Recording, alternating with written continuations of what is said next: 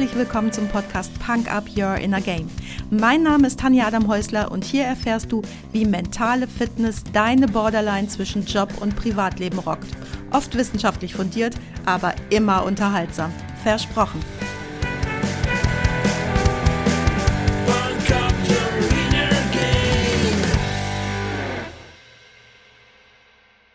Hallo und herzlich willkommen zum heutigen Freitagsquickie. Schön, dass du wieder mit dabei bist, mir deine Zeit schenkst und mich mit in dein Ohr nimmst. Heute erzähle ich dir eine Geschichte, die Geschichte von Johnny Bravo, weil man da so richtig viel draus lernen kann. Was das genau ist, damit beschäftige ich mich in der nächsten Sonntagsfolge. Hör also gerne rein, wenn dir die Geschichte heute gefallen hat und du denkst, ah, mal gucken, ob wir das Gleiche aus dieser Geschichte herausziehen können. Aber los jetzt mit Johnny Bravo. Über der dicken Wolkendecke kreiste in dieser Nacht Kapitän Mike Drowley, nach seinem Anrufsignal und Spitznamen auch Johnny Bravo genannt. Abgesehen von den surrenden Maschinen war es dort oben völlig still und friedlich.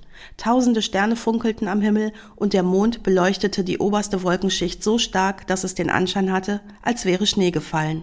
Es war schön.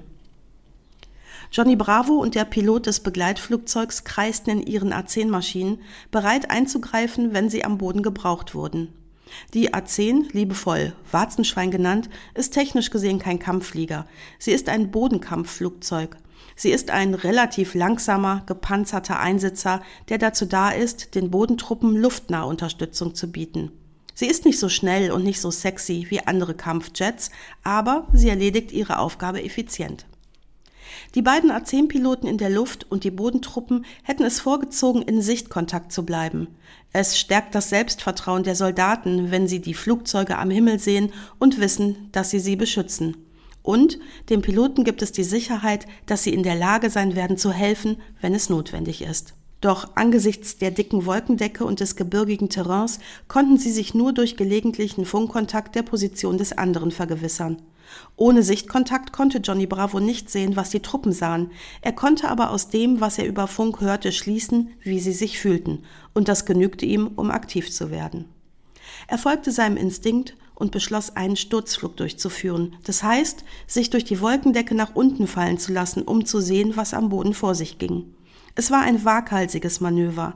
Die dicke, tief hängende Wolkendecke, die Stürme in der Region und die Tatsache, dass Johnny Bravo in ein Tal abtauchen würde, obwohl sein Blickfeld durch das Nachtsichtgerät eingeschränkt war, machten den Blindflug durch die Wolken selbst für den erfahrensten Piloten zu einer höchst gefährlichen Unternehmung.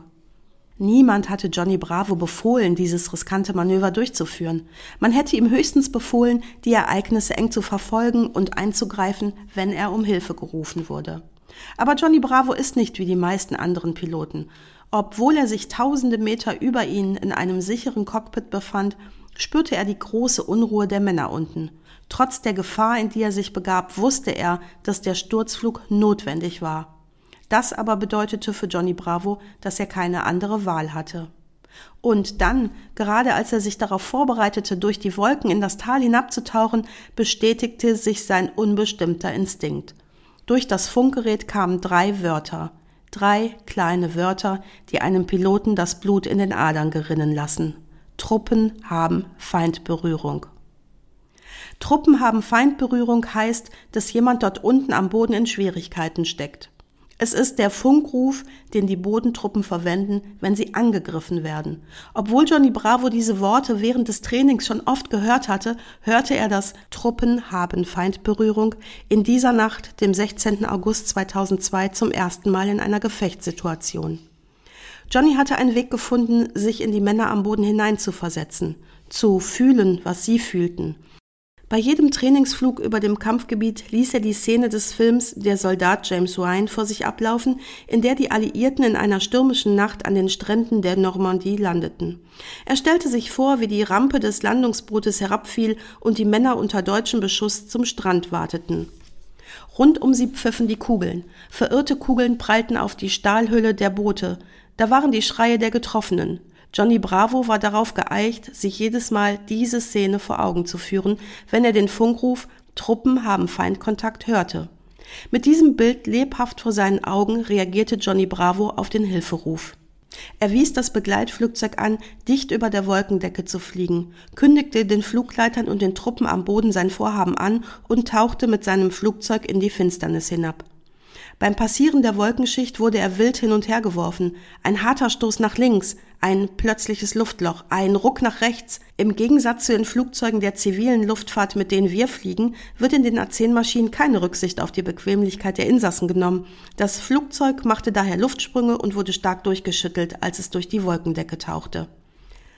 Als Johnny Bravo in das Unbekannte eintauchte, ohne zu wissen, was ihn erwartete, konzentrierte er sich auf seine Instrumente, um so viel Information wie möglich aufzunehmen. Seine Augen wanderten von einem Messgerät zum nächsten, unterbrochen von kurzen Blicken durch die Frontscheibe.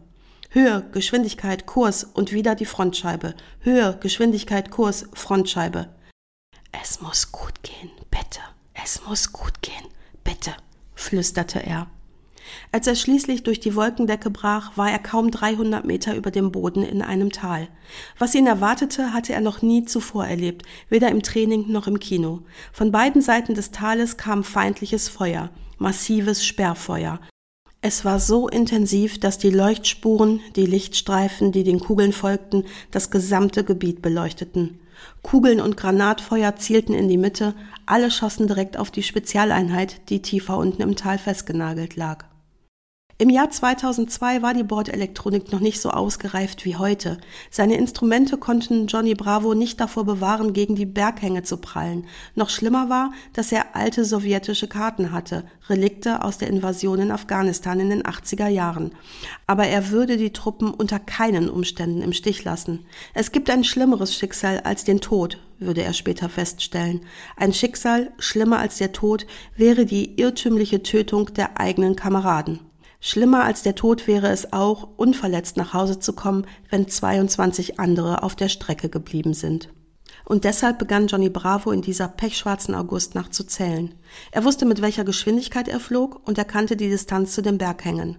Schnell machte er seine Berechnungen, dann zählte er laut die Sekunden, die ihm bis zum Aufprall an der Talwand blieben.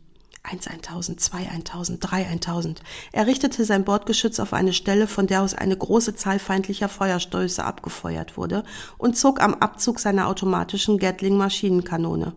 Vier 1000, fünf 1000, sechs 1000. Als ihm der Platz ausging, zog er am Steuerknüppel und machte eine scharfe Wende. Seine Motoren heulten auf, als er wieder in die Wolken eintauchte, um eine Kollision mit den Bergen zu vermeiden. Sein Körper wurde durch die Fallbeschleunigung in den Pilotensitz gepresst, als er zur nächsten Runde ansetzte. Doch das Funkgerät blieb still. Es war eine unerträgliche Stille. Bedeutete das, dass seine Geschosse nichts bewirkt hatten? Bedeutete es, dass der Funker außer Gefecht gesetzt worden war? Schlimmer, bedeutete es, dass die ganze Truppe ausgeschaltet worden war? Da kam der Funkruf. Volltreffer, Volltreffer, weiter so! Und er machte weiter. Er flog eine zweite Runde, wieder zählte er, um nicht gegen die Berge zu prallen. Eins, eintausend, zwei, eintausend, drei, eintausend. Eine weitere scharfe Wende und dann noch ein Durchgang. Noch einer und noch einer. Er landete gute Treffer und hatte reichlich Sprit. Sein Problem war, dass ihm die Munition ausging. Er lenkte sein Flugzeug durch die Wolken hinauf, zurück zu seinem Begleitflugzeug, das immer noch über den Wolken kreiste. Johnny Bravo unterrichtete seinen Partner schnell, wie die Lage unten war, und sagte ihm dann nur, flieg mir nach. Die beiden A10 tauchten in die Wolken ein, Flügel an Flügel mit einem Meter Abstand. Als sie weniger als 300 Meter über dem Boden aus den Wolkenschichten hervorkamen, flogen sie gemeinsame Angriffe. Johnny Bravo zählte, der Begleitpilot folgte ihm und feuerte. 1 2000, 2 1000, 3 1000, 4 1000. Ein Stichwort und die beiden Flugzeuge vollzogen Kehren mit extremer Beschleunigung und sie drehten Runde um Runde wieder und wieder. 1 1000, 2 1000, 3 1000, 4 1000. In dieser Nacht kehrten alle 22 Mann zurück in die Basis. Das war die Geschichte von Johnny Bravo und ich lasse das jetzt einfach hier so für sich wirken. Trotzdem gibt's natürlich heute von mir auch einen Song of the Day, den ich dir auf die Punker-Playlist bei Spotify packe und das ist Wir haben immer noch uns von Feine Sahne Fischfilet. Wenn du manchmal ein kleines bisschen mehr sein möchtest wie Johnny Bravo, dann lass uns drüber reden. Du weißt ja, wo du mich findest. Das war's auch schon für heute. Danke, dass du mich mitgenommen hast in deinen Kopf, dein Herz und dein Ohr. Du hast Lust bekommen auf ein Coaching mit mir hier an der wunderschönen Costa Blanca? Dann besuch mich doch auf meiner Website punkup.de. Die Website verlinke ich dir natürlich in den Show Notes, genau wie alle weiterführenden Infos zum Podcast. So, ich wünsche dir viel Sonne und denk immer daran, punk up your inner game. Deine Tanja.